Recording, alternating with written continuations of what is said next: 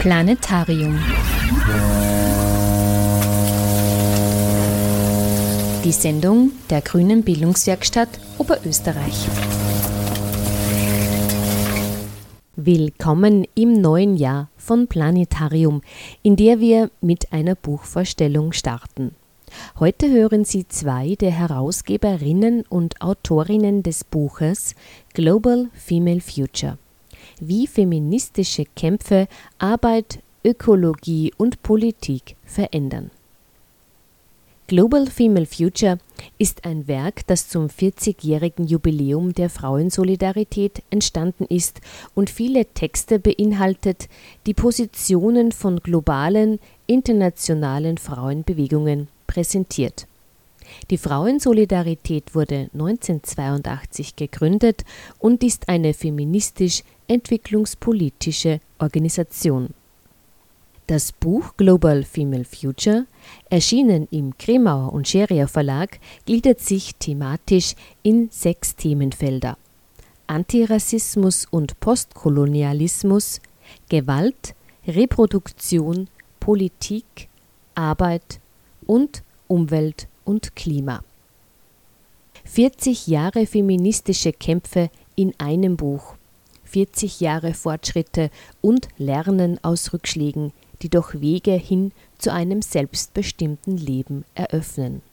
Exemplarisch erzählt werden diese Kämpfe mit Autorinnen aus Afrika, Asien, Lateinamerika und Europa. Ihre Erfahrungen aus früheren Konflikten verweisen auf die Gegenwart, sei es im Kampf um Ressourcen wie Land oder Wasser oder im Kampf gegen die Klimakatastrophe. In der heutigen Sendung sprechen Andrea Ernst und Ulrike Lunacek über die Entstehung des Buches und auch über die Entstehung des Vereins sowie die Frauen- und Umweltstadträtin von Linz, Eva Schobesberger. Andrea Ernst ist Autorin, selbstständige Publizistin, Regisseurin und Filmemacherin unter anderem für Arte, Dreisat, ORF und den ZDF im Mittelpunkt ihrer Filme stehen meist Fragen der nachhaltigen Entwicklung, der Gesundheit- und Sozialpolitik und der internationalen Beziehungen. Beispiele für ihre Filme sind Wenn die Rohstoffe knapp werden, Bauen mit Schutt, An das Essen, das Experiment oder Schätze im Schutt, alte Rohstoffe neu genutzt. Ulrike Lunacek ist ehemalige grüne Politikerin im Nationalrat im Europaparlament. Sie war auch zudem Spitzenkandidatin für die Grünen, Staatssekretärin für Kunst und Kultur und Vizepräsidentin des Europaparlaments. Die Buchpräsentation und die anschließende Diskussion wurde von den Grünen Frauen Oberösterreich am 23. November 2023 in Linz organisiert. Durch den Abend führte Landtagsabgeordnete Dagmar Engel. Am Mikrofon begrüßt sie, wie immer, Sabine Draxler. Wie kam es denn dazu? Wie kommt es denn zu so einem Buch? Ich muss nur dazu sagen, weil ich da noch die Frauensolidarität-Broschüren sehe, die Ulrike ist aktuell noch immer Obfrau des Vereins und wird dazu noch etwas sagen. Aber wie kam es denn zu dem Buch und wie, wie kommt es denn dazu, dass ihr beide an diesem Buch beteiligt seid? Also zuerst einmal auch vielen herzlichen Dank für die Einladung. Das Buch hat eine lange Geschichte und es kommt daher, dass die Frau, also der Verein Frauensolidarität, ursprünglich entwicklungspolitische Initiativen für Frauen, 1982 gegründet wurde, unter anderem von Andrea Ernst. Ich bin erst zwei Jahre später dazugekommen. Insofern haben wir, als klar war, dass letztes Jahr 40 Jahre Jubiläum ist, den Verein gibt es immer noch. Wir geben immer noch die Zeitschrift eben Frauensolidarität heraus. Und äh, die Frauensolidarität äh, macht auch, äh, hat eine, eine Bibliothek im Rahmen des C3, der größten österreichischen entwicklungspolitischen Bibliothek, mit sehr viel Literatur, feministischer Literatur, also sowohl Sachliteratur wie Romane und Ähnlichem. Also gibt es auch online zu bestellen, soweit ich das weiß und äh, macht außerdem Veranstaltungen, hat, macht mit bei Women on Air, einer äh, Radiosendungen, wo Frauen vor allem aus dem globalen Süden interviewt werden und noch einiges andere. Jedenfalls vor ungefähr, mittlerweile werden es drei Jahre her sein, haben wir gewusst, es kommen die 40 Jahre, wie so viele feministische und andere Organisationen, die so 70er, 80er Jahre begonnen haben, dann gefunden haben, jetzt müssen wir das feiern. Wie machen wir das? Dann war die Idee ein wissenschaftliches Werk. Wir, haben, wir sind halt auch alles sehr unterschiedlich. Kam die Idee, ich wollte einfach nur eine große Broschüre. Und irgendwann kam die, nein, wir machen ein Buch, aber eines, das auch sozusagen, wie die Inhalte präsentiert sind, eines ist, das leicht lesbar ist, das vielleicht auch Menschen erreicht, die nicht eh schon alles wissen, wie das ist mit Nord und Süd und so weiter. Und etwas, was einfach niederschwellig auch zu lesen ist, eines, das ähm, viele unterschiedliche Themen hat. Das wird die Andrea dann mehr im Detail erzählen, einfach um auch über die Zielgruppen hinauszugehen, die wir eh schon haben. Und so haben sich fünf von uns zusammengefunden. Andrea Ernst ist eine davon. Dann, äh, ich bin die, auch eine davon und dann noch drei andere. Gerda Neier, eine Politikwissenschaftlerin und Demografin, eine der wenigen feministischen Demografinnen, also die sich anschaut, Bevölkerungsentwicklung, aber auch so Bevölkerungspolitik und ähnliches. Dann die Rosa Zechner, eine Historikerin und äh, Bibliothekarin, die von 1993 bis heuer bei der Frauensolidarität beschäftigt war. Und dann noch ähm, Andrea Zellinker, eine Kultur- und Sozialanthropologin, die derzeit Mitarbeiterin ist und auch Redakteurin der Zeitschrift. Und dann haben wir in ungefähr eineinhalb Jahren Arbeit zu fünft ein Buch mit ungefähr 40 Autorinnen herausgegeben. Viele Texte kamen auf Englisch oder Spanisch, die mussten alle übersetzt werden, redigiert, editiert, Rücksprache mit den Autorinnen. Es war sehr viel Arbeit, aber wir haben es geschafft. Und deswegen sitzen wir heute auch hier. Danke auch an die Buchhandlung, dass Sie hier sind und können dieses Buch präsentieren und mit euch und Ihnen drüber reden. Aber weiter über das Buch erzählt jetzt die Andrea. Normalerweise äh, sind Sie ja wahrscheinlich gewöhnt, zu einer Lesung zu kommen, weil es dann meistens um fiktionale Inhalte geht. Das ist ein Buch geworden, das wir machen wollten als Form wie ein Arbeitsbuch, wo man Sachinhalte auf sehr kurzen Formen, also das wenigste ist länger als fünf Seiten. Wir haben unsere Autorinnen richtig geknechtet, die haben auch sehr, sehr gestöhnt, wurscht ob auf Spanisch oder Englisch, okay. dass wir ihnen nicht mehr Platz geben, ähm, weil wir auch etwas Größen hm, aufgetreten sind und eigentlich uns alle wichtigen Themen vorgenommen haben. Dazwischen gab es natürlich Rufe, unter anderem von mir, zu sagen, nicht immer alles und äh, weniger ist mehr und so.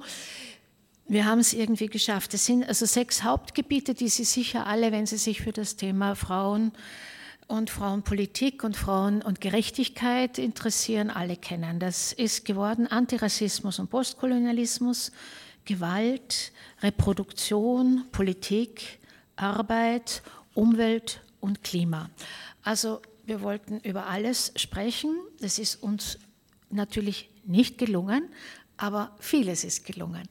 Äh, das Wichtigste ist, dass wir, und das ist das Entscheidende eigentlich an der Frauensolidarität auch, ich glaube, dass 40 Jahre, dass es überhaupt diese Organisation gibt, war immer die Konzentration darauf zu sagen, wir wollen den Frauen in der südlichen Hemisphäre eine eigene Stimme geben. Das heißt, äh, aufhören mit dem, dass wir über sie sprechen, sondern dass sie selbst sprechen. Also eigentlich das, was damals vor 40 Jahren geradezu absolut revolutionär war, weil man diese Bedürfnisformulierung äh, der Frauen in den damals hat man es noch Entwicklungsländern genannt, das sagt heute kein Mensch mehr. Oder es gibt schon noch manche, die das sagen, aber es wird kaum noch verwendet. Heute spricht man über äh, internationale Zusammenarbeit. Aber diese Stimmen hat es nirgendwo gegeben. Es hat nirgendwo etwas nachzulesen gegeben, worüber die nachdenken, wofür sie sich einsetzen, warum sie kämpfen, was auch immer. Das war damals absolut was Neues damit gründeten wir diese Zeitschrift, die bis heute ganz viele Stimmen aus der, aus der südlichen Hemisphäre in sich trägt. Und das gleiche Prinzip wollten wir natürlich hier haben. Wir wollten keine Vergangenheitsbewältigung 40 Jahre rückwärts schauen, trotz des Stolzes, dass äh, wir als NGO so lange mehr als überlebt, sondern wirklich auch erfolgreich waren. Wir wollten nach vorne schauen. Deswegen sind fast alle Texte von Frauen geschrieben, die wirklich über ihre Herausforderungen schreiben und auch über ihre Erfolge, auch Misserfolge. Aber es geht immer um eine Form von Widerstand, Aktion oder Handlung. Es geht nicht ums Beschreiben hm, von Katastrophen. Also es war immer der Wunsch zu sagen, wir wollen gerne, dass wir sehr viel nach vorne gerichtetes in die Zukunft drinnen haben. Das sind diese 40 Autorinnen, von der die Ulrike gesprochen hat. Und jetzt, wo ich das ungefähr nur kurz umrissen habe, was in dem Buch drinnen ist, ich glaube, es gibt vor allem rückblickend auf diese 40 Jahre zwei ganz große Veränderungen. Das war auch für uns eine ganz wichtige Diskussion, dass wir schauen, also es hat sich sicher in der Antirassismusdebatte ganz viel verändert, das in der Wahrnehmung der Rechte von äh, schwarzen Frauen und Menschen mit, mit einer anderen Hautfarbe als unserer Weißen. Und dadurch aber auch unser Blick auf sie, also diese Frage des weißen Privilegs. Welches Privileg haben wir auch als weiße Frauen mit unserer weißen Hautfarbe? Und das andere ist, dass alles, was mit Reproduktion, also mit Kindern zusammenhängt. Da haben wir in den letzten 40 Jahren ja dadurch, dass die Fruchtbarkeitstechniken sich unglaublich radikal verändert haben, eine ganz andere Form des Blickens auf, die, auf Frauen und auf Weiblichkeit und Sexualität und äh, haben daher auch eine andere Debatte zum Beispiel, die es gar nicht gab vor 40 Jahren, über Eizellenspende und Leihmütterschaft. Das alles ist da drinnen. Ich würde äh, die Eva kurz reinholen. Die Eva ist Stadträtin in Linz und hat unter anderem die Themen Umwelt und Frauen. Wie erlebst du denn das in einer Hauptstadt, die jetzt nicht äh, eine Weltstadt ist, aber doch eine Stadt und in diesem Oberösterreich eingebettet ist, wo ja der, der Blick, das die Andrea gerade gesagt hat, dieses, ähm, wir, die weißen Frauen und, und wir haben einen, einen, auch einen konzentrierten Blick auf das Frausein und blenden oft viele Dinge aus. Das ist im ländlichen Raum noch ganz anders als in der Stadt. Und darum würde ich dich fragen, wie, wie beschäftigt dich das in deiner täglichen Arbeit und was sind so da die Verbindungen, die du immer wieder herstellst? Ja, also das ist eigentlich ein, ein sehr komplexes Fragenkonglomerat, Dagmar, das du da jetzt in den Raum gestellt hast. Ich weiß nicht, ob ich das so beantworten kann, aber ich versuche es einmal. Also ich blicke jetzt selbst nicht 40 Jahre zurück, aber trotzdem schon 14 Jahre als Mitglied der Linzer Stadtregierung und bin auch in den ganzen 14 Jahren für Frauen zuständig gewesen. Die Zuständigkeit als Klimastadträtin habe ich erst seit der letzten Wahl. Wir haben aber natürlich immer schon Klimaarbeit betrieben, also Klimaschutz und, und auch Klimawandelanpassung. Wir haben es halt immer anders genannt. Das hat auch einen Hintergrund, weil auch da in unserer kurzen Zeit, wie wir in diesen Bereichen arbeiten, hat sich sehr viel verändert. Nämlich auch haben sich die Sichtweisen verändert. Also gerade in Linz war es so, viele, die da sind, kennen unseren Bürgermeister, der hat zum Beispiel mit dem Begriff Klima gar nichts anfangen können. Jetzt haben wir das Gegenteil gemacht von dem, was wir heute machen. Wir haben alles, was, was mit Klimaarbeit zu tun gehabt, irgendwo anders hinein verpackt. Aber wir haben halt uns bemüht, dass wir nicht Klima sagen, weil da haben wir ein Augenrollen geerntet. Dasselbe ist uns passiert, wenn wir irgendwas gesagt haben mit Bäumen. Also das war überhaupt das Schlimmste. Da haben wir nämlich zusätzlich zu dem, also das Schlimmste für, für ihn, also dass man mit sowas nervt, da haben wir zum Augenrollen zusätzlich noch geerntet einen Vortrag, dass wir in einer Stadt leben. Da hat uns dann nämlich zu dem Augenrollen nur erklärt, eben wir leben nicht im Wald, sondern in einer Stadt und äh, da brauchen wir keine Baum. Das hat sich mittlerweile komplett gedreht. Also mittlerweile komme ich mit Plänen, wenn ich sagen will, wir pflanzen Bäume im Straßenraum, komme mit den Plänen und sage, da schau her, das ist jetzt der Entwurf. Wir haben das ja jetzt im Rathausviertel auch gemacht, das ist ein Projekt, mit dem ich eine Riesenfreude habe, dass uns das so gelungen ist, nämlich da wirklich 56 Bäume in den Straßenraum zu pflanzen. Und dann bin ich zum Bürgermeister gegangen und habe ihm den Plan gezeigt und habe gesagt, du, pass auf, schau, da, da siehst du das eh, da sind Parkplätze, also wir pflanzen schon Bäume auch in die Parkplätze rein. Und habe ich gesagt, ja, mach, das passt, da machen wir jetzt Bäume. Also das ist, das war nur deswegen, weil, weil ich so überzeugend bin, das hat nichts mit Fridays for Future zu tun gehabt. ja, aber das, es hat sich sehr verändert. Also natürlich schon ein bisschen auch mit durch unsere Arbeit, aber natürlich durch, da habe ich keine Illusionen, Fridays for Future und das hat irgendwie dann schon den Zeitpunkt gegeben hat, dass man auch als Sozialdemokrat verstanden hat, dass man nicht an dem Thema vorbeikommt. Was äh, feministische Arbeit betrifft, ist das nicht ganz so. Aber es hat sich auch da sehr viel verändert. Also vor allem, wenn man einen längeren Blick zurück macht. Also ich bin die erste Frauenstadträtin in Linz. Das hat es vor mir nicht gegeben. Wir haben in Linz kein äh, politisch geführtes Frauenressort gehabt. Also es war äh, eine Ansage, die ich damals in, in meinem ersten Wahlkampf gemacht habe. Und der damalige Bürgermeister hat dann nach der Wahl gesagt, ja, das wollten sie unbedingt haben, da haben sie es und machen. Ja. Dann habe ich irgendwie ordentlich eingetragen, dann haben wir ein bisschen Geld auch gekriegt. Also es hat in, vor mir schon Frauenarbeit gegeben natürlich und feministische Frauenarbeit, aber es, es war das Frauenbüro auch schon da, aber ein bisschen im, im luftleeren Raum alles. Ja. Und das war ähm, egal. Also das, ich wollte damit sagen, dass sich da die Arbeit sehr verändert hat. Mittlerweile ist das, stellt das aber niemand mehr in Frage und ich glaube, es wird niemand mehr auf die Idee kommen, dass man dieses Frauenressort wieder abschafft oder dass man die Gelder wieder zurückkürzt auf damals. Also da waren, wie ich das übernommen habe, waren in Summe, glaube ich, 15.000 Euro Jahresbudget da an Sachmittel, also für die Veranstaltungen, die selber durchgeführt worden sind und das, was das Frauenbüro dann gefördert hat. Also das hat sich tatsächlich sehr verändert und unser Blick hat sich auch verändert. Also dass äh, Feminismus jetzt, also dass man Feminismus intersektional denken muss, dass man, dass man da einfach auch andere Zugänge in der täglichen Arbeit mitnehmen muss. Das ist schon was, wo ich den Eindruck habe, ich weiß nicht, wie, wie ihr das seht, aber wo schon auch in den letzten zehn Jahren ein Riesenschritt äh, passiert ist, so insgesamt. Und nämlich dann auch im Zusammendenken zwischen Klimaarbeit und feministischer Arbeit, dass man einfach nicht darüber hinwegkommt, dass man die, die Augen über die, die Stadtgrenze und die, äh, die Ländergrenzen hinweg äh, aufmacht und schaut, was heißt das eigentlich woanders oder was, was heißt das ähm, alleine wenn wir die, eben die, die, äh, die Kette unserer Produkte zurückverfolgen, was dann wir mit dem, was wir, was wir anziehen, ähm, mit den Menschen vor Ort.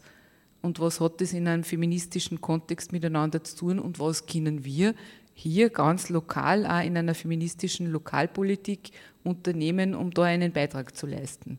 Also das sind Themen, die, die eher erst in den letzten den letzten vielleicht drei, vier, fünf Jahren intensiver am Tisch liegen bei uns.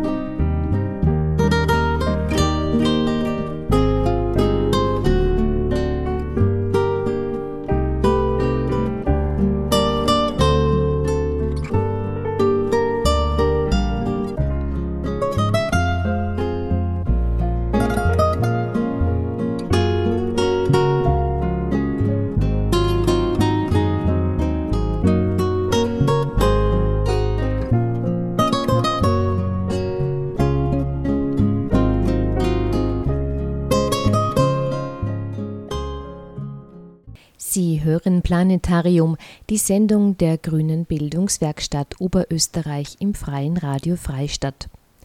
Es sprechen die Gründerin des entwicklungspolitischen Vereins Frauensolidarität, Frau Andrea Ernst, und die langjährige Obfrau des Vereins Ulrike Lunacek.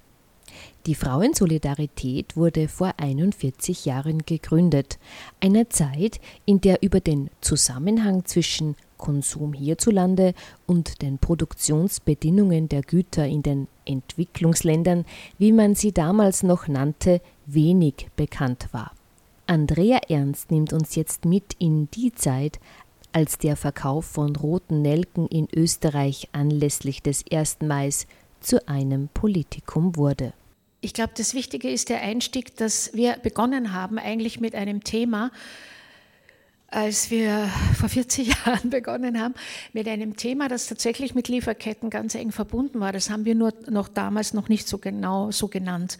Es war nämlich die Blumenarbeiterinnen in Kolumbien, die uns begegnet sind. Das war 84. 85, 86, wo wir durch Kolleginnen, die mit uns ja damals auch sehr stark politisiert in der feministischen Bewegung waren, darauf aufmerksam gemacht wurden oder darauf hingewiesen wurden, auch durch verschiedene andere, dass wir eine Blumenindustrie in Österreich haben, die importmäßig vor allem aus Kolumbien kommt. Es hatte damals dann einen sehr starken sozialdemokratischen äh, Blickwinkel auch bekommen, weil es sich um Nelken handelt. Also zu der Zeit kamen ich muss gestehen, ich weiß nicht, wie es heute ist, aber zu der Zeit kam fast alles, was Nelken betroffen hat. Rote Nelken, die das wissen Sie alle hier, eine hohe Symbolkraft haben, kam alles aus Kolumbien. Und zwar um eine Region rund um Bogota, in der der 80er Jahre oder in den frühen 80er Jahre zuerst die kleinen Bauern vertrieben wurden, die dort Mais und für ihr eigenes Überleben angebaut haben, zu Großgrundbesitz verwandelt wurde, das kleinbäuerliche Struktur und dann dort entdeckt wurde, dass man nicht Rinder drauf äh, grasen lässt, sondern auf einem sehr guten Boden riesige, gigantische Glashäuser hinstellt. Kolumbien hat damit vor allem die USA versorgt, aber eben auch große Teile Europas und auch den 1. Mai in Wien mit Nelken, roten Nelken. Das Entscheidende in diesen Glashäusern waren aber, dass dort Frauen gearbeitet haben unter unglaublichen belasteten Umweltbedingungen. Das war unser sozusagen, das war eigentlich die erste ganz große Verbindung eigentlich an diesem Ursprung, dass Frauen und Umwelt und Umweltfragen ganz eng miteinander verbunden sind haben wir nicht nur angesetzt, sondern es hat uns selbst unglaublich erschüttert, weil die dort völlig ohne Schutz, ohne Handschuhe, ohne allem in diesen Glashäusern unter dem Dauerriesel von Pestiziden gearbeitet haben, mit Fehlgeburten, mit Allergien, mit unglaublichen Beschwerden, die auch äh, die, äh, also die, die Gesundheit als Gesamtes mit, mit Allergien betroffen hat, aber vor allem auch sie als Frauen in ihrer Mutterschaft unglaublich betroffen hat. Voraussichtlich sind damit war auch eine Begründung, warum ganz viele Fehlgeburten und Totgeburten äh, stattgefunden haben. Es hat uns unglaublich politisiert und aus dem entstand das erste Projekt, in dem wir uns gefragt haben, warum gehen Mittel aus der Entwicklungszusammenarbeit Wohin gehen die? In wessen Hände gehen die? Warum gehen die vor allem in Männerhände? Und wieso gehen die nicht in Frauenhände? Wieso geht das Geld, das da als sogenannte Entwicklungszusammenarbeit in den Süden fließt, nicht in Frauenhände? Damit entstand das erste, ich muss dazu sagen, es war auch mein zweites, nein, es war mein erstes Buch, ähm, Giftgrün, dieser, dieser Verbindung Chemie in der Landwirtschaft und die Folgen. Und da haben wir sehr viel über Frauen drinnen schon geschrieben. Also diese wirkliche Verbindung, dass Umweltfragen das spricht aber vor allem auch Wirtschaftsfragen, das heißt Landwirtschaftsfragen. All das nicht zu trennen ist von der Frauenfrage. Es gibt überhaupt nichts, was von der Frauenfrage zu trennen ist. Aber an dem Punkt war es ganz, ganz deutlich. Und das ist damals 86 als erstes überhaupt erschienen und hat den ersten Glossar drinnen, der überhaupt eine Bewertung von Pflanzenschutzmitteln, welche Giftigkeit sie haben, ob sie ähm, genetisch deformieren etc. Es gab überhaupt nirgendwo etwas, keine Broschüre, nichts. Das kann man sich heute gar nicht mehr vorstellen. Ja, heute man, schaut man nach und ist im Internet informiert das wir damals gemacht haben und auch zu einer engen Kooperation. Vielleicht muss ich zu dem Buch dazu sagen, die Andrea hat den ganzen Teil zu den Pestiziden recherchiert und so weiter und hat da geschwitzt, bis das dann fertig war. Ähm, und das war schon eine Grundsatzarbeit, weil wie gesagt, das gab es vorher nicht. Und was im Rahmen dieses, also dieses Blumenprojekt, wie wir es genannt haben, in Chia in Bogotá, ging es um sein Selbsthilfe- und Beratungszentrum für Frauen in der Blumenindustrie. Ein Kindergarten auch und das hat es dann drei, vier Jahre gegeben. Ich war dann, ich habe 84 in der Frauensolidarität zu arbeiten begonnen, mit so einer Aktion 8000, weil ich mit dem Studium gerade fertig war, so hieß das damals. Und wir sind dann zu dritt hingefahren, auch das Projekt zu besichtigen, 85, und eben zu schauen, wie es weitergeht und wie das aussieht. Und es war ein Projekt, wo nicht eine Entwicklungshelferin oder Helfer hingeschickt wurde, ja, sondern sozusagen das wurde in Kolumbien selber äh, mit akademischer Begleitung, mit Studien dazu, gerade zu den Folgen dieses Pestizid- und Insektizideinsatzes äh, betreut und nicht von uns hier. Also wir haben es dann nur besucht und das eine, was auch rauskam, dass nämlich damals Pestizide oder Insektizide verwendet wurden, die auch bei uns zum Teil schon verboten waren und welche, die auch von der Chemie Linz hergestellt wurden. Aber nicht mehr, mehr für uns, sondern für dort. Das heißt, und da kam, was du zuerst sagen wolltest, der Handelsminister Steger damals, FPÖ, das war 84, die rot-blaue Regierung kurz, und da seid ihr, ich war damals noch nicht mit dabei, ihr seid zum Steger gebilgert. Wann war denn das? War das Valentinstag, Muttertag, irgend sowas? Ich habe ihm einen riesigen Blumenstrauß mit lauter importierten Blumen aus Kolumbien überreicht und habe ihm die sozusagen als, wie haben wir gesagt, Blumen mit dem Duft des Todes.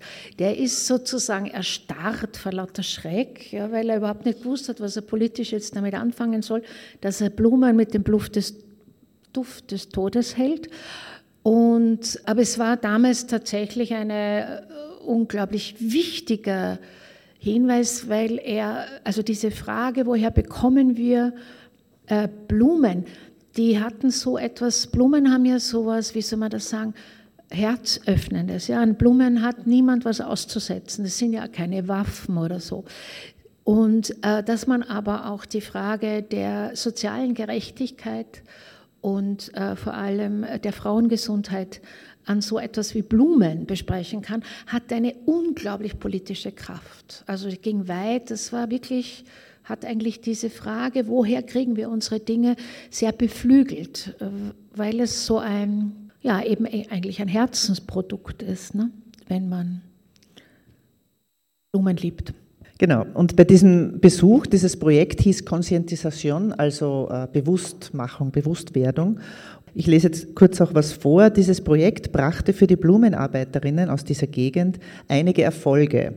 Die Gewerkschaft zeigte mehr Interesse, weil die hat vorher sich auch nicht dafür interessiert, weil das waren auch vor allem Männer. Und das war Frauenarbeit und ist ja nicht so wichtig. Ähm, bringt halt zusätzliches Geld ins Haus. Wobei viele der Frauen auch Alleinerzieherinnen waren, ja, also selbst für die Kinder und für sich sorgen mussten.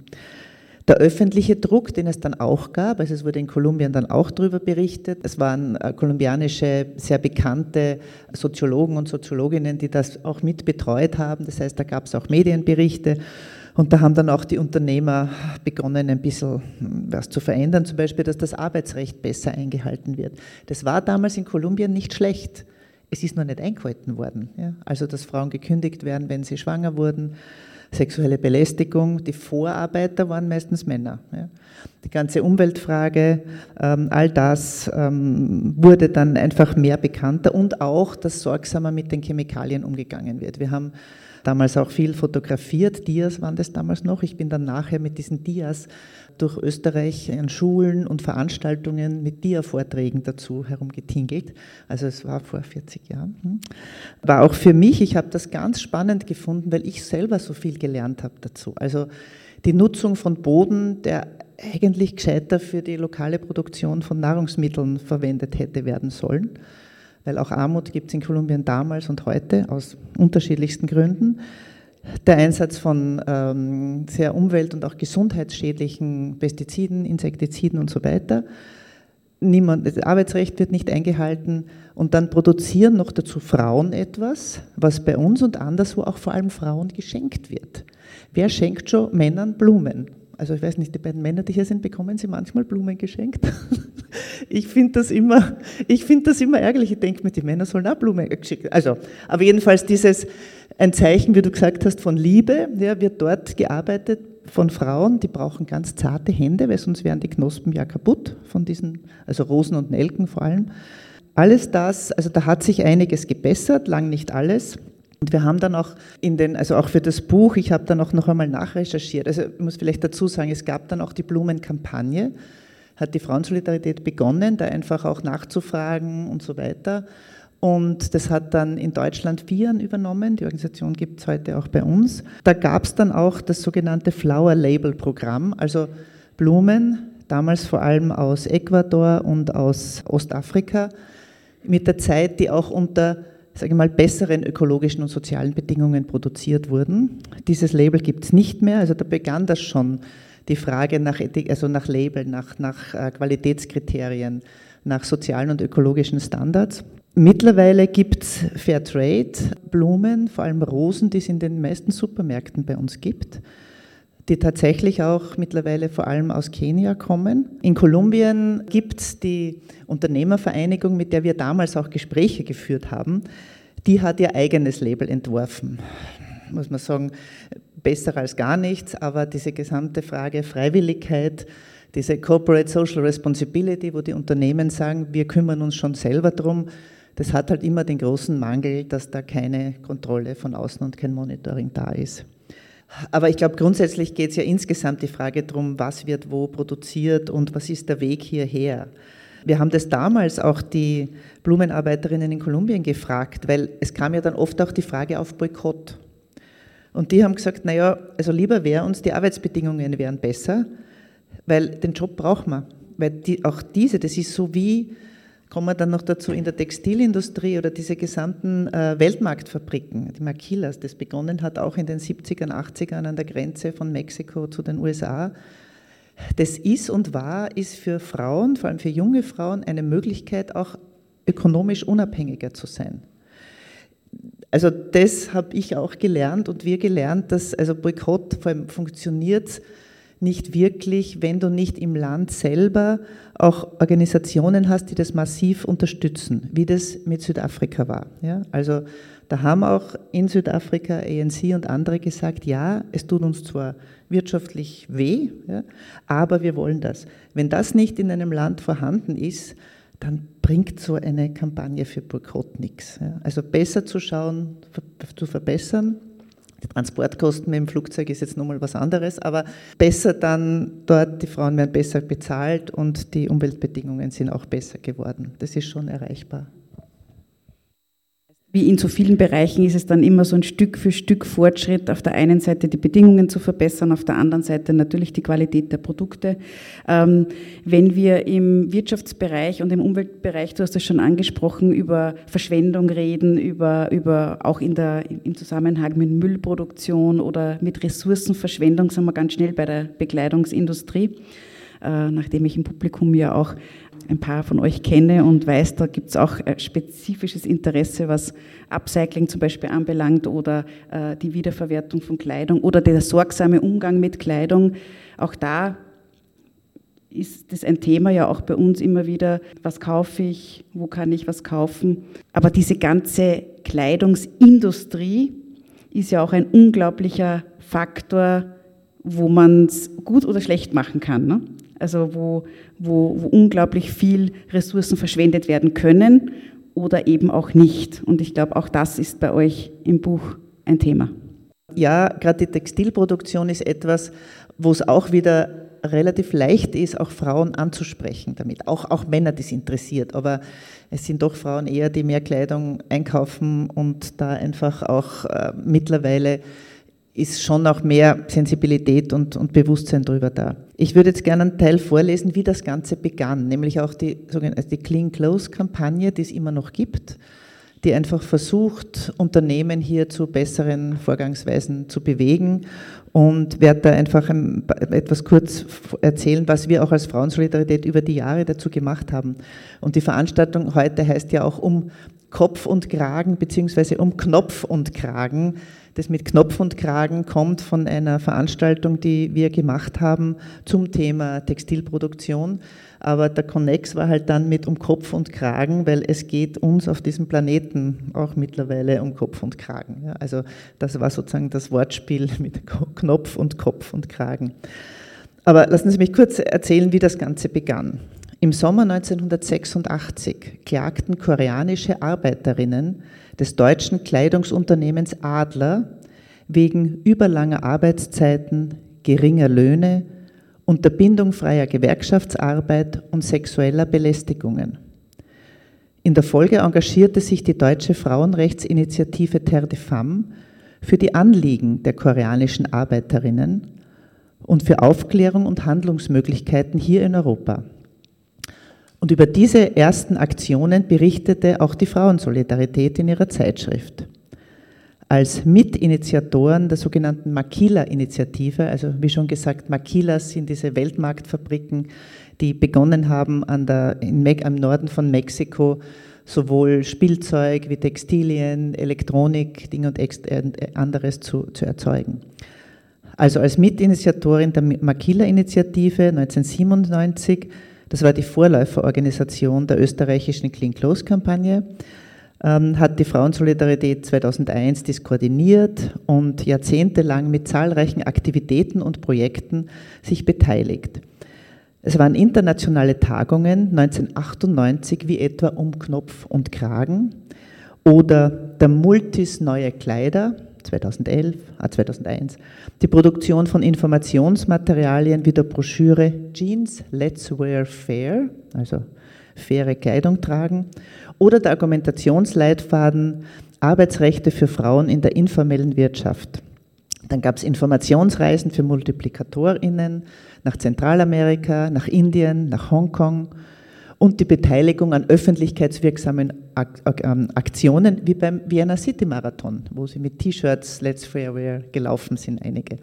Also dieser inhaltliche Bogen hat sich gespannt von der Frauenarbeit in den Weltmarktfabriken über Frauenrechte und Sozialstandards, die Corporate Social Responsibility, bis hin zu informeller Wirtschaft eben und decent work, also menschenwürdiges Arbeiten es war über die Jahrzehnte, ging es zuerst immer, wie schon zuerst gesagt, um diese Freiwilligkeit bei den Unternehmen. Ja, also rechtliche Vorschriften zu machen, was wie produziert wird und wie viel zu zahlen wird, das war einfach nicht durchsetzbar. Und Unternehmen haben gesagt, ja, wir machen das schon selber und äh, tun uns selber organisieren. Und das hat schon einiges an Fortschritten gebracht. Es gab auch einiges an internationalen Vereinbarungen, die, ähm, also Verhaltenskodizes von Unternehmen selbst, aber eben auch internationale. Also zum Beispiel 2000 schon haben die Vereinten Nationen den sogenannten Global Compact entworfen wo sich Unternehmen und auch Konzerne das unterschreiben konnten. Dann mussten sie gewisse Dinge äh, erfüllen.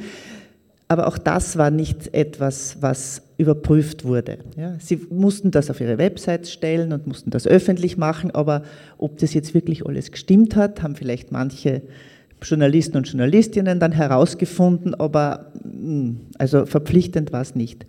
Die Europäische Union hat 2001 ein Grünbuch herausgegeben, Europäische Rahmenbedingungen für die soziale Verantwortung der Unternehmen in der Europäischen Union. 2011 hat der UNO-Menschenrechtsrat in Genf einstimmig für die UN Guiding Principles on Business and Human Rights, also äh, Geschäft, Unternehmen und Menschenrechte gemacht. Die OECD hat, einen, hat Leitsätze für multinationale Unternehmen herausgegeben. Da haben auch viele Unternehmen gesagt, da machen wir mit, aber es war alles freiwillig. Ja. Und dann kam Rana Plaza. Sie werden sich erinnern, 2013 ein Einsturz in Bangladesch einer Kleidungsfabrik mit über 1300 Toten, die meisten Arbeiterinnen. Und da war klar, jetzt muss sich was ändern. Da waren die Ausgänge versperrt, die, der Betrieb war nicht so gebaut, dass er bei so einer Katastrophe das aushält. Und man muss sagen, in Bangladesch sind vier Millionen Menschen in der Textilindustrie beschäftigt. 80 Prozent davon sind Frauen. Und Textilindustrie ist ein ganz wichtiger Wirtschaftszweig in Bangladesch. 80 Prozent der Exporteinnahmen kommen aus diesem Feld. Und die Europäische Union ist ein wichtiger Arbeitnehmer dann ist eines ist gelungen, dass es das sogenannte den Bangladesch Accord gibt, also die Vereinbarung zwischen Regierung und den in Bangladesch agierenden Unternehmen. Aber da geht es um Gebäude- und Brandschutz. Ist ja schon was. Ja? Also das, da wurde auch einiges investiert. Anscheinend haben bis vor einem Jahr 1600 von 4000 Fabriken haben das unterschrieben, also ein Drittel. Aber immerhin, einiges wurde besser. Statik, Brandschutz, Elektrik, dass die Ausgänge, Notausgänge offen sind und erreichbar sind und lauter solche Dinge. Worum es noch nicht gang, sind Löhne, Überstunden, Sexuelle Gewalt, all das war kein Thema davon. Und von sexueller Gewalt sind nach Berichten von NGOs an die 80 Prozent der Arbeiterinnen betroffen. Und dieser Akkord ist 2021 ausgelaufen, dann wurde es auf internationaler Ebene gehoben, vor allem für Länder wie Pakistan, Marokko, Sri Lanka und eben auch Bangladesch. Und da hat sich einiges verbessert, auch so Sicherheitstrainingsprogramme und ähnliches. Aber die Löhne waren wieder einmal nicht drinnen. Und jetzt gab es schon Beispiele in Pakistan zum Beispiel, wo die Provinzregierung gesagt hat, ja, wir wollen jetzt die Mindestlöhne erhöhen.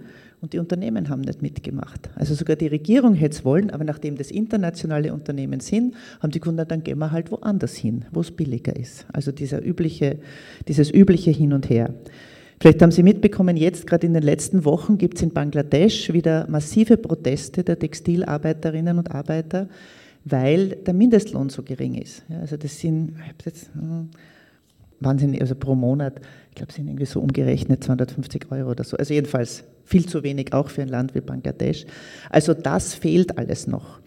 Und um jetzt vielleicht gleich zu den Lieferketten zu, bekommen, zu kommen und zu dem Lieferkettengesetz, das jetzt in der Europäischen Union verhandelt wird, das halte ich wirklich für einen ganz wichtigen Schritt, weil es das erst in Deutschland gibt es ja schon eines, das immerhin ein guter Schritt ist.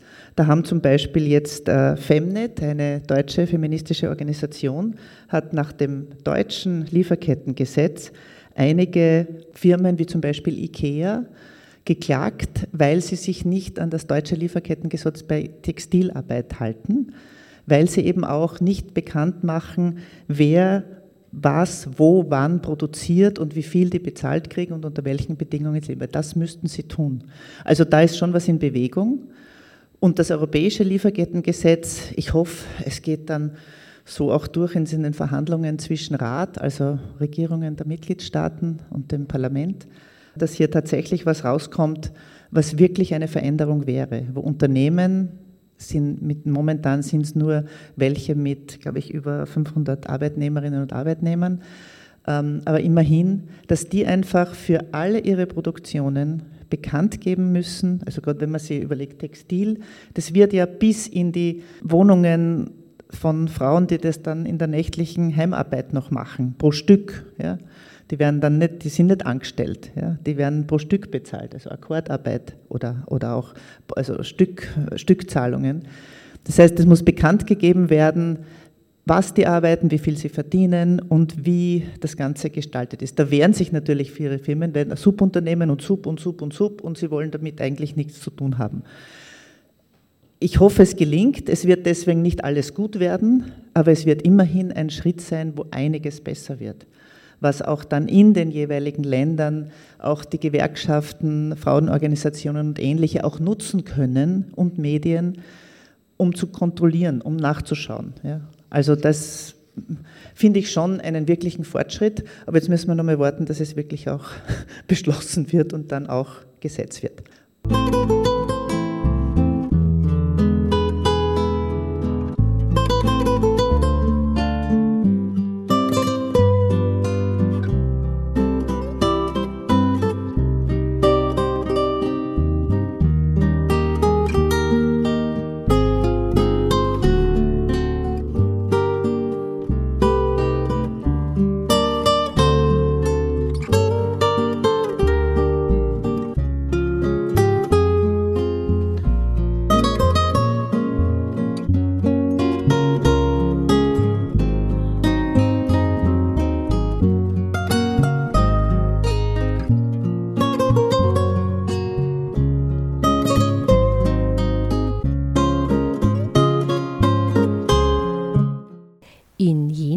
Ländern, wo die Rechte am schlechtesten sind, dort gibt es auch den wenigsten Schutz für die arbeitenden Menschen. Besonders im landwirtschaftlichen Bereich trifft das zu, und besonders sind davon Frauen betroffen. Andrea Ernst erzählt uns am Ende der Buchbesprechung noch von der chilenischen Landfrauen- und indigenen Organisation Anamuri und über die Fischverarbeitung im Senegal, die mittlerweile von Frauen genossenschaftlich in die Hand genommen wurde. Fatou Samaba, die Präsidentin der Kooperative, schreibt in ihrem Beitrag im Buch über die leergefischten Meere über Fischmehlfabriken und über den fehlenden Fisch auf den Tellern der Familien. Genau, man spricht ja oft von äh, Frauenarbeit und sieht ähm, äh, in unseren Diskussionen, sicher bei den meisten, die hier sind, ist das ja auch so, dass man immer die Diskussion hat von Erwerbsarbeit und Care-Arbeit. Ja, genau, also die Frauen für zuständig, Haushalt, Kinder. Aber es gibt äh, vor allem noch einen großen Unterschied und der ist der, dass, äh, der Unterschied zwischen Lohnarbeit und dem sogenannten informellen Sektor. Und wir wissen, dass die Frauen vor allem, so wie zuerst Ulrike auch zum Beispiel gesagt hat, mit der Stückzahl, also in den arbeitsrechtlichen Grundsätzen sozusagen, geht es immer weiter abwärts und dort, wo sozusagen die Rechte am allerschlechtesten sind, sind natürlich dort, wo sie überhaupt nicht mehr im Sinne einer Arbeitsschutz- oder arbeitsrechtlichen Absicherung sind. Oft ist das im Agrarbereich oder in informellen grauen Bereichen auch industrieller Produktion. Das Entscheidende ist, dass so die Weltwirtschaft funktioniert und dass vor allem Frauen in diesem informellen Sektor sind. Äh, das Stichwort war jetzt die Landwirtschaft, weil sie vor allem, was äh, den Zugang zu Ressourcen wie Ernährung und Ernährungssicherheit trifft, ein ganz, ganz wesentlicher Punkt für alle Staaten und alle Länder sind, nämlich die Frage, wie kann ein Land sich selbst ernähren? Da wird in der Diskussion, also fast alle Länder haben auch irgendwie in ihrer Verfassung oder in ihren Grundsätzen, also alle Staaten drinnen, dass sie eine Ernährungssicherheit für ihre Bevölkerung sicherstellen wollen was immer bedeutet, würde in der Not oder in einer Katastrophe oder in einem Krieg oder wie auch immer es gelingen, das Land, die Bevölkerung zu ernähren ohne Importe oder mit ganz wenigen Importen oder auch mit ganz wenigen Exporten, weil die hängen ja miteinander zusammen. Ein Land, das sehr viel exportiert, muss sehr viel importieren, meistens. Ich spreche jetzt immer nur über die, über die äh, landwirtschaftlichen Produkte. Und ähm, dass das sehr prekär sein kann, weiß man vor allem, wenn Katastrophen sind. Ich weiß nicht, es gibt für mich immer so ein sehr klassisches Beispiel. Ähm, vielleicht erinnern Sie sich an diesen Vulkanausbruch in Island. Da äh, hat der Flugverkehr äh, konnte nicht mehr stattfinden und zwar der äh, über die nördliche äh, Halbkugel. Und das war so knapp daran, an der, an der Grenze, dass Großbritannien nur noch acht Tage sich ernähren hätte können weil die Flieger nicht mehr geflogen sind. Also wir können uns das in Wahrheit gar nicht, ich, ich stelle mir das, versuche mir das immer logistisch vorzustellen, wie sehr wir abhängig sind davon, wie viel wir importieren und wie wir unsere landwirtschaftlichen Flächen nutzen. In der südlichen Hemisphäre ist das fast ausschließlich äh, die Aufgabe der Frauen, aber auch ganz viel hier. Das wissen Sie sicher auch gut, weil im lokalen und regionalen Bereich arbeiten unglaublich viele Bäuerinnen und Landwirtinnen. Oft ist es so, dass zwar die Bauernbünde, die Stimmen oder auch in Genossenschaften den Männern gehören, aber die Arbeit wird eigentlich von den Frauen gemacht, während die Männer ähm, auspendeln auf, äh, in Bauberufe oder auch in die Industrie. Das heißt, diese Rolle, die die Frauen einerseits haben zur Sicherung der Ernährung, aber auch in der Subsistenzproduktion, also nicht nur, dass sie selber diejenigen sind, die Früchte oder Boden bearbeiten, äh, sondern dass sie damit auch, also Subsistenz, nämlich ihre eigenen Familien ernähren. Weiß man heute, dass eigentlich Hunger nur dadurch bekämpft werden kann, dass man diese kleinbäuerlichen Strukturen erhält. Das heißt, je größer die Strukturen werden, sprich in großen Flächen, sprich in Exportflächen. Das äh, kennen Sie alles natürlich mit der Soja, äh, Sojaexport als Futtermittel, damit unsere Rinder essen, also unsere Rinder ernährt werden können. Und ähnliches schädigt alles und vor allem die Frauen. Man muss Klimadebatte war eigentlich immer mit denen sozusagen, wer sind die schwächsten Glieder, die es trifft. Und ähm, daher haben wir äh, den äh, Bäuerinnen einen, kleine, einen kleinen Platz leider, aber wir haben es noch ein bisschen ausgebreitet, diesen informellen Bereich, den wir ins Buch hineingenommen haben. Ich spreche jetzt kurz über die weil die die stärksten sind, dort, wo die Landarbeiterinnen und, also nicht Landarbeiterinnen ist falsch, weil die meistens dann doch in, in einem irgendwie Abhängigkeitsfeld, die Bäuerinnen, die Kleinbäuerinnen sich organisiert haben, äh, ist eine ganz, äh, ganz berühmte Organisation, die heißt Anamuri in Chile, eine sehr, sehr, sehr starke, äh, perspektivisch wirklich starke äh, Frauenorganisation von der ich kurz vorlesen möchte. Sie hat eine ganz berühmte Frau äh, an der Spitze. Wir haben ja auch immer versucht, Frauennamen aus der dritten, also dritten Welt, aus dem südlichen Hemisphäre sichtbar zu machen, und zwar Pancha Rodriguez. Ich lese mal kurz vor, und sie ist eine der wichtigsten gewesen und ist es noch immer für Anamuri gewesen. Anamuri, die chilenische Vereinigung von Landfrauen und Indigenen, wurde von ihr gegründet und mitgetragen, kämpft weiterhin um drei Dinge. Ernährungssouveränität für Chile genauso wichtig wie für uns, Frauenrechte und die Verwirklichung sozialistischer Ideen. Anamuri wird heute von Regierung und Parlament zu Rate gezogen, hat also eine sehr starke Kraft bekommen.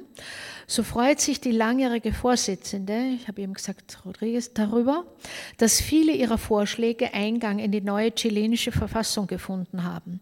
Ernährungssouveränität wird ebenso festgeschrieben wie die Pflicht des Staates zur Beendigung der Gewalt gegen und Diskriminierung von Landfrauen. Und zum ersten Mal wird die Unterstützung für die ländliche und indigene Landwirtschaft wie auch des handwerklichen Fischfangs und der lokalen Märkte festgehalten. Also auf ganz hoher staatlicher Ebene. Die lokalen und traditionellen Lebensmittel sollen nicht dem Wettbewerb am freien Markt ausgesetzt werden und die Agrarexporte müssten eingebremst werden. Ernährungssouveränität sei kein Slogan, betont Pancha, denn für uns ist sie ein Lebensprinzip und über Prinzipien wird man nicht verhandeln, sie werden verteidigt. Wir verteidigen die Methoden unserer Vorfahren. Das Vermehren, Teilen und Verbessern von Saatgut hat bei uns seit Jahrhunderten Tradition. Diese Samen sichern die Nahrungsversorgung. Gerade angesichts des Krieges zwischen Russland und Ukraine sehen wir, wie wichtig weltweit die Unabhängigkeit von Importen von Lebensmitteln ist. Zitat Ende. Und auch die Unabhängigkeit von genetisch verändertem Saatgut. Dies sei eines der großen Probleme für die Bäuerinnen. Oft sehen sie sich gezwungen, das eigene Saatgut aufzugeben und das teure, nicht wiedervermehrende Hybrid und das patentierte Saatgut der großen Agrarkonzerne zu kaufen. Ähm, ich glaube, die meisten kennen dieses Problem, dass wenn man Saatgut äh, sozusagen nur von den Konzernen übernimmt, es oft hybrid ist, also sich nicht selbst vermehrt und daher immer wieder Geld kostet. Es geht ja immer um die finanziellen Ressourcen. Also das ist sozusagen etwas, was mir generell immer am aller, allerwichtigsten ist, die Frage, wer hat Geld, wohin geht das Geld und wer bekommt das Geld. Und dann immer zu fragen, bekommen es Frauen? Man würde, wenn man das zum Prinzip des Nachdenkens macht, merkt man ganz viel von den Strukturen, die äh, nicht nur uns beeinflussen, sondern wirklich global. Also so wie ich es jetzt eben auch versucht habe vorzulesen. Dieser informelle Sektor ist eben nicht nur in der Landwirtschaft durch die Bäuerinnen, die auf Märkte gehen, die ihre Handwerkssachen ver verkaufen, ähnliches, sondern wir haben dann auch noch ein Kapitel drinnen über die äh, Fischereiverarbeitung im Senegal, die auch genossenschaftlich von Frauen sozusagen in die Hand genommen wurde, nach langer Zeit in sehr schwieriger Situation weil einerseits äh, der Fischfang selber äh, in den Booten im Senegal von den Männern gemacht wird. Die bringen dann die Fische aber an Land und wird dann die Verarbeitung findet von den Frauen statt. Und über die hat irgendwie überhaupt nie irgendwer jemand äh, sie wirklich wahrgenommen. Und die haben eben auch angefangen, sich ähm, zu äh, organisieren als Kooperative. Die heißt äh, Kelcom äh, Kooperative und ist im Senegal. Dies ist ein Interview, in dem lese ich aber jetzt nur die Antworten eine der, der Präsidentin der Kooperative äh, vor, das ist äh, Fatou Samba. Sie sagt, die größte Bedrohung ist die industrielle Fischerei. Nachts verlassen die Industrieschiffe die hohe See und kommen bis auf zehn Kilometer an die Küste des Senegals heran, wo sie mit den handwerklichen Pirogen, also mit den Schiffen der eigenen äh, Männer, also Fischereimänner, konkurrieren und die Gewässer plündern. Aber auch die Fischmehlfabriken sind unser großes Unglück, denn sie verbrauchen eine große Menge Fisch, und verfügen über eine Finanzkraft, die wir nicht haben. Um ein Kilo Fischmehl herzustellen, brauchen sie fünf Kilo frischen Fisch. Und das Fischmehl geht dann in das Tierfutter, in den Export an Schweine, an Hunde und an Katzen in der ersten Welt, während es den Menschen bei uns an Nahrung fehlt. In Westafrika ernähren wir unsere Familien durch die handwerkliche Fischerei. Die Männer fischen und die Frauen sind für die Verarbeitung zuständig. Damit sichern wir Frauen den Schulbesuch der Kinder sowie die täglichen Ausgaben, wenn die Männer aufgrund des schlechten Fischfangs oder Fischmangels nicht dafür sorgen können. Die Fischverarbeitung ist ein Beruf, den wir von unseren Großmüttern und von unseren Müttern erben. Früher gab es keine Organisation im Verarbeitungssektor. Jede Frau arbeitete, um ihr eigenes Heim zu schaffen. Immer selbst nur zu Hause.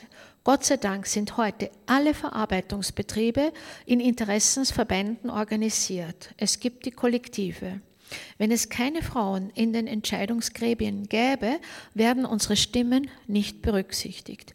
Die neue Generation von Frauen kann diesen Kampf verändern. Frauen können dem Fischerei- und Fischereiverarbeitungssektor zum Fortschritt verhelfen, wenn man ihnen die Verantwortung überträgt und auf sie hört. Wir wollen die Verstaatlichung von Fisch, insbesondere von Sardinella. Dies würde den Senegalesinnen ermöglichen, zu bleiben, uns Frauen, aber auch den Männern, zu arbeiten und für unseren Lebensunterhalt selbst zu sorgen, zumal es an anderen Arbeitsmöglichkeiten mangelt. Sardinella, also so wird äh, der Fisch äh, vor dem Senegal äh, genannt, sollte die Quelle der Entwicklung für den Senegal sein. Deshalb darf der Fisch nicht weiter geplündert werden. Wir brauchen ihn zum Überleben. Wir fordern Win-Win-Situationen zwischen industrieller und handwerklicher Fischerei ohne dabei den wichtigen Beitrag der handwerklichen Fischerei zur Wirtschaft zu vergessen.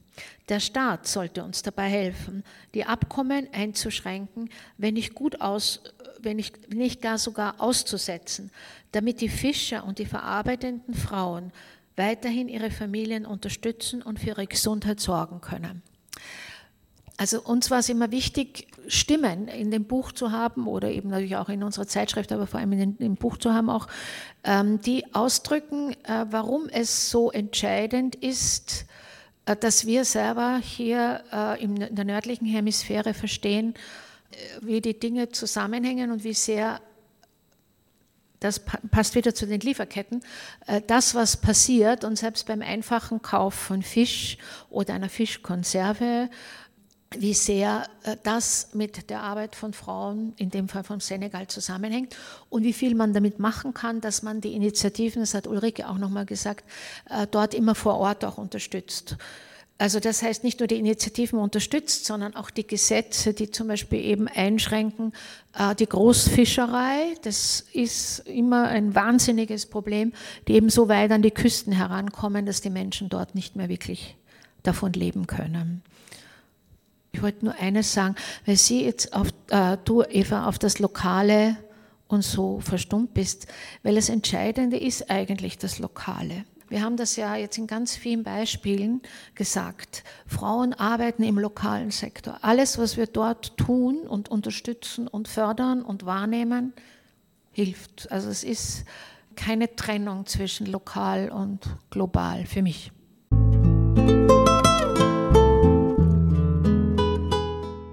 Das war ein Planetarium heute mit der Präsentation und Diskussion zum Buch Global Female Future, erschienen anlässlich des 40-jährigen Bestehens des Vereins Frauensolidarität.